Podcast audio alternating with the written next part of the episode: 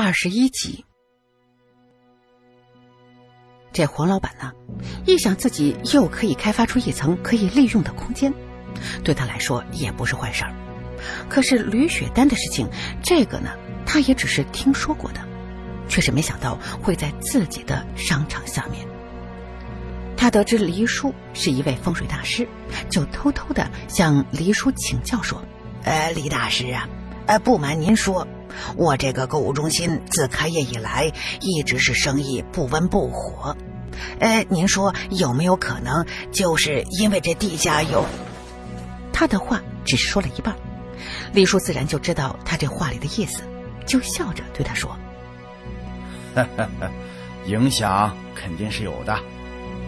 现在能做的就是先让亡魂入土为安，之后你再找个高人为你重新布一个招财局，则无大碍了。”黄老板一听，就一脸的恭维的说：“哎呀，您这么一位高人就在面前，我还用找别人吗？”俗话说。千穿万穿，马屁不穿。只见黎叔的老脸立刻就乐开了花，说：“哎，那怎么敢当呢？不过对于黄老板的这个事情，必然还是有些把握的。看吧，这一个活还没干完，下一个活他就可给接上了。李叔果然是一个老狐狸啊。于是当天下午。”黄老板就带着自己的公司的几名保安，拿上了破拆的工具，和我们一起来到了施工图上标注的地下入口。结果，这一行人面对眼前的这堵结结实实的水泥墙，都是有些不知所措。最后呢，还是吕雪丹的爸爸最先拿起了破拆的工具，敲了第一下。接下来，大家才七手八脚的一起的干了起来。虽然这水泥墙看上去挺结实的，可是呢，实际却是豆腐渣工程。没一会儿就被凿穿了一个大洞，从洞中往里看，里面是漆黑一片，根本就看不清任何的事物。丁一用他随身的狼眼手电往里面照了照，结果呢，手电的光束就好像是被黑暗瞬间的吸走了一样。紧接着，我们就闻到一股因为常年不通风所产生的腐败的气味，熏得我是连连后退。李叔则在洞口之处拿出了他的宝贝罗盘，左转转，右转转，然后正色的对我们说：“大家不用担心，里面的阴气不重，只是一些腐朽之气。我们等上个十分八分的再进去就没事了。”片刻之后。几名保安纷纷打开手里的电筒，准备率先的往里面走。这个时候，黎叔却是拦住了他们，然后对丁一使了一个眼色。丁一是心领神会的第一个走了进去。其实，我知道黎叔也不是在担心别的，就是怕这个几个保安呢，在没有任何的心理准备的情况之下，撞见了吕雪丹的尸体。这里面的空间大小呢？现在谁也说不准，别在慌乱之下发生什么意外才好。所以呢，这才让丁一先进去。我的身上也没有带着什么手电，就把手机的电筒给打开照明。结果呢，我刚一走进洞里，手机立刻就半点信号也没有了。看来，这个地下的人防工程还真是密不通风啊。丁一走在最前面。我自然呢不能走在这后头。再说了，丁一还得靠我来认路呢。这里空间格局复杂，如果是乱找一气，真是不知道能不能找到那个密室的所在。于是呢，我就按照吕雪丹记忆之中的片段，慢慢的走向那个甬道深处的密室。之前吕雪丹的视角有限，如今再看这里，果然是别有洞天。里面不只是岔路多，而且呢还有不少的被大铁门隔绝的密室。可是我知道，这都不是我们想要找的那间，它应该呢在更靠里的一片区域。也不知道是不是因为这里面的氧气有些稀薄，我越走越感觉吃力了。我回头看向身后的几个人，个个都是脸色蜡黄。于是我停下来对黎叔说：“这样不行，这里打开的时间太短，空气里的氧气太少，一下子进来这么多人，肯定会消耗大量的氧气。我们年轻的还好，我就怕您这身体可能会吃不消。不如你们先出去，在入口等着，我和丁一继续找。如果找到了，再出来通知你们。”黎叔知道我说的有道理，就和其余的人都给出去了。只是吕雪丹的爸爸却是不想走，没办法，我们只好让他留下来和我们一起找。吕雪丹的妈妈也想留下来，可是她的身体本来就弱，所以呢，她也必须的要先出去才行。他们走了之后，我感觉喘气舒服多了，就拉着丁一继续的往里面走。我们三个人呢，之后也就是往里头又走了十几米的距离。我的脑袋就开始嗡嗡作响，看样子，吕雪丹的尸体应该呢离我们不远了。突然，就在前方甬道的尽头出现一扇大铁门。虽然我们还没有走到跟前，却是能够闻到里面传来的阵阵的怪味儿。我走到了铁门前，慢慢伸手轻抵铁门，吕雪丹生前的一颦一笑。瞬间的映入了脑海，就是这里，吕雪丹就在门后面。我兴奋地说。身后的吕爸爸身子一顿，七年的寻找终于有了音讯了。可是，一时之间，他却希望此时此刻什么都找不到。他是多么希望自己的女儿还能够活着呀！丁一看我们两个人都没有动。于是呢，他将我轻轻的拉到了身后，说：“我来开门，你们闪远一些。”我这时才发现，这铁门的把手之上竟然缠着一圈又一圈的铁锁链，上面还挂着一个早就已经锈死的铁锁。我正发愁要不要返回去找人来开锁的时候，就见丁一抬腿对着这铁门就是一脚，只听“哐当”一声。那个锈死的铁锁竟然被他这一脚的力量挣断，掉在了地上。随着铁链的哗啦作响，铁门已经被丁一给扒拉开了。之前那种怪味更加的浓烈了，就像是放了好久的腊肉散发出来的阵阵的恶臭味儿。我深吸了一口气，慢慢的走了进去。里面的一切景物都和吕雪丹记忆之中的一模一样。只是那旧床垫之上的人，却早就化成了白骨了。身后的吕爸爸有些激动的想要走到跟前查看，却被我一把拉住了。吕叔叔，不要过去，不能破坏了案发现场。被我这么一喊，吕爸爸很快就冷静下来。从他的眼中，我能够看得出来，他已经认出了吕雪丹身上的衣物。这么多年过去了。吕雪丹当年失踪时的模样，却依然深深的刻在他们夫妻的脑海里。此时此刻，吕雪丹就那样安静的躺在那儿。虽然身上的皮肉所剩无几，可是我依然能够看出她生前是一个标致的美人儿。只可惜，也许这就是所谓的天妒红颜吧。警察很快的就赶到了现场。当年曾经侦办这个案子的杨副局长，更是第一时间就赶过来。他亲自成立了专案小组，对现场进行了全面的、细致的侦查。找到吕雪丹，我的任务也就算是完了。我真心是多一秒钟也不愿意在这幽闭的地下空间多待了。只是希望警察同志能够尽快的抓到凶手。虽然我能够很清楚的描述出凶手的体貌特征，但是呢，我确实没有一个合理的理由来证明我为什么会知道。从警察们看我的眼神能够看得出来，要不是当年我还在上着高中，他们肯定就第一个就把我给锁定成为了嫌疑人了。回到地上之后，我看了一眼天上的太阳。竟是有着一种重新的还阳的感觉。这个时候，吕爸爸点燃一支烟，递给了我，然后低声的说：“既然你能找到我的女儿，我知道你肯定知道谁是凶手。只是你不愿意说，对吗？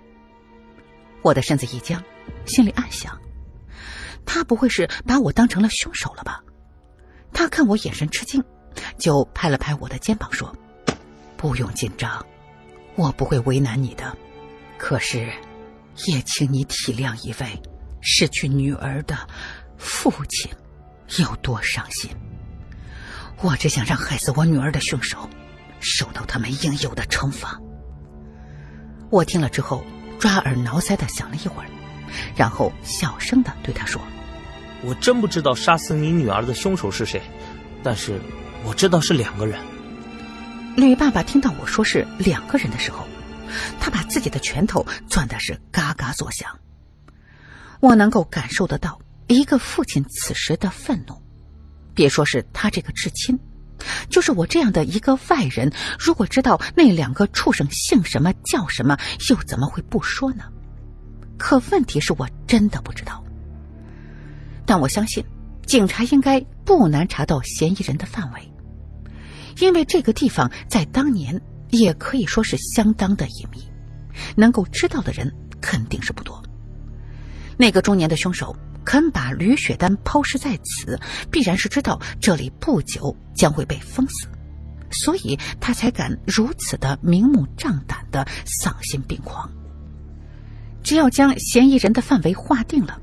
再借助他们在现场遗留下来的一些痕迹证据，我相信应该不难找到凶手。我把自己的想法和吕爸爸一说，他立刻眼前一亮。也许是关心则乱，在这个时候，只有真正的旁观者才会客观的分析出事情的头绪来。虽然我的工作完成，可是呢，我们却还要在花都多待上几天。一来是想要等等这个案子的结果，二来是李叔之前答应帮那个黄老板在他的商场里面重新布一个招财局。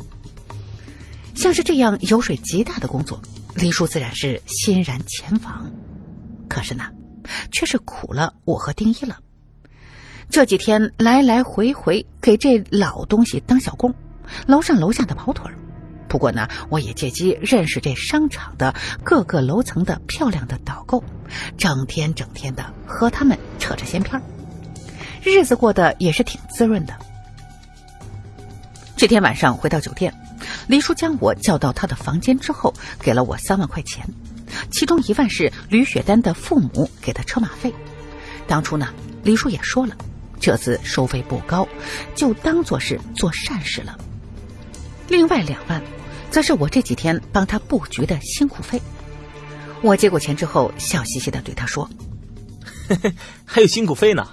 哎，黎叔，以后如果没有大活的时候，你也带我赚点这样的辛苦费吧。”黎叔听了，笑着说：“行啊，我早就让你多跟着我学着点，将来真有了兴趣，就正式拜我为师，怎么样？”我一听这老家伙又提这茬儿，忙打岔说。哦，对了，黎叔，吕雪丹的案子怎么样了？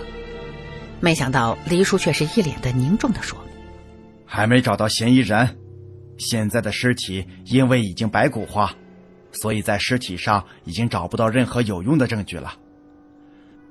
唯一有价值的东西就是尸体下面压着的一个驾驶本，可惜的是被尸液浸泡的时间太长了，严重腐化。”必须通过特殊的技术处理才能还原，现在就都指望着这个驾驶本了。那嫌疑人的范围呢？警察找到了吗？我着急的问。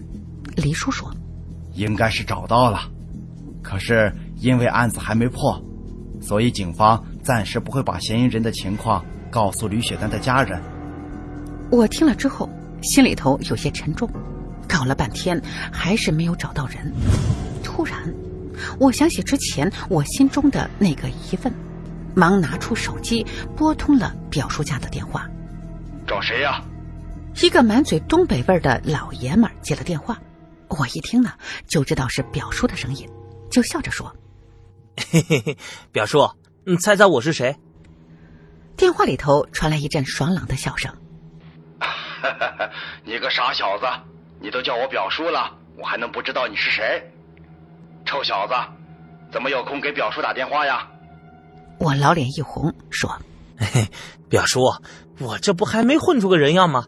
你等着，等我哪天发了呀，肯定开大奔回去找您。”我和表叔寒暄了几句之后，就直奔主题。表叔，你还记得当年我给你的那组车牌号吗？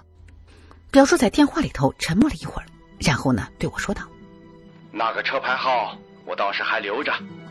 怎么，你是不是知道什么信儿了？”“嗯，我现在手里有件事，可能和当年撞死英子舅妈那个司机有关，所以我想看看当年的那组车牌号。”表叔听了，长长的出了一口气，说：“好，你等等，我给你找一下。”我把表叔念给我的车牌号，又对着丁一念了一遍。他听了之后，只是轻轻的点了点头。我的心里头忽悠一沉，还真是这个畜生干的。看来，咱们要新账老账一起算了。表叔，你能不能向表舅借来当年那个钱包？我应该能够找到英子舅妈了。我有些激动的说。没想到电话里的表叔竟然是半天没有说话。表叔，你怎么了？我有些不安的问，接着就听表叔声音哽咽的说：“你表婶他弟千年不在了。”什么？我听了之后心里头一阵的难过。没想到，他最终还是没有能够找到自己的妻子。不过还好，表舅在去世之前把那个钱包给了表叔了。他还是希望日后能够找到英子。然后呢，把他们两个合葬在一起。虽然表叔从来没有对他说过英子已经不在了，可是呢，他的心里也许早就知道了。也正是因为如此，才让一个不到四十岁的男人抑郁成疾，早早的就去世了。之后，表叔就将那个粉红色的钱包快递到了我现在住的酒店里。他呢？也希望我能够完成他小舅子的这个遗愿，让他们夫妻二人能够真正的入土为安。收到钱包之后，我要做的第一件事情就是要找到英子舅妈的尸体，因为要想揭开所有的真相，第一步就是要让尸体重见天日。我把我所知道的情况和黎叔说了，他沉思了一会儿，道：“作孽呀！”如果那个畜生在第一次杀人的时候就被抓了，也许吕雪丹就不会死了。我听了，这心里头一阵的冷笑。老天爷哪里会这么的仁慈呢？再说这世上哪有那么多的如果？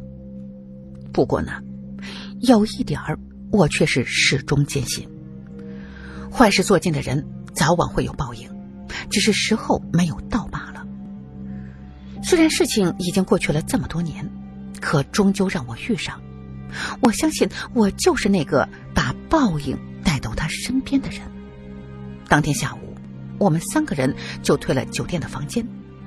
李叔还亲自打电话给吕雪丹的父母，告诉他们我们的任务已经完成了，现在准备离开花都了。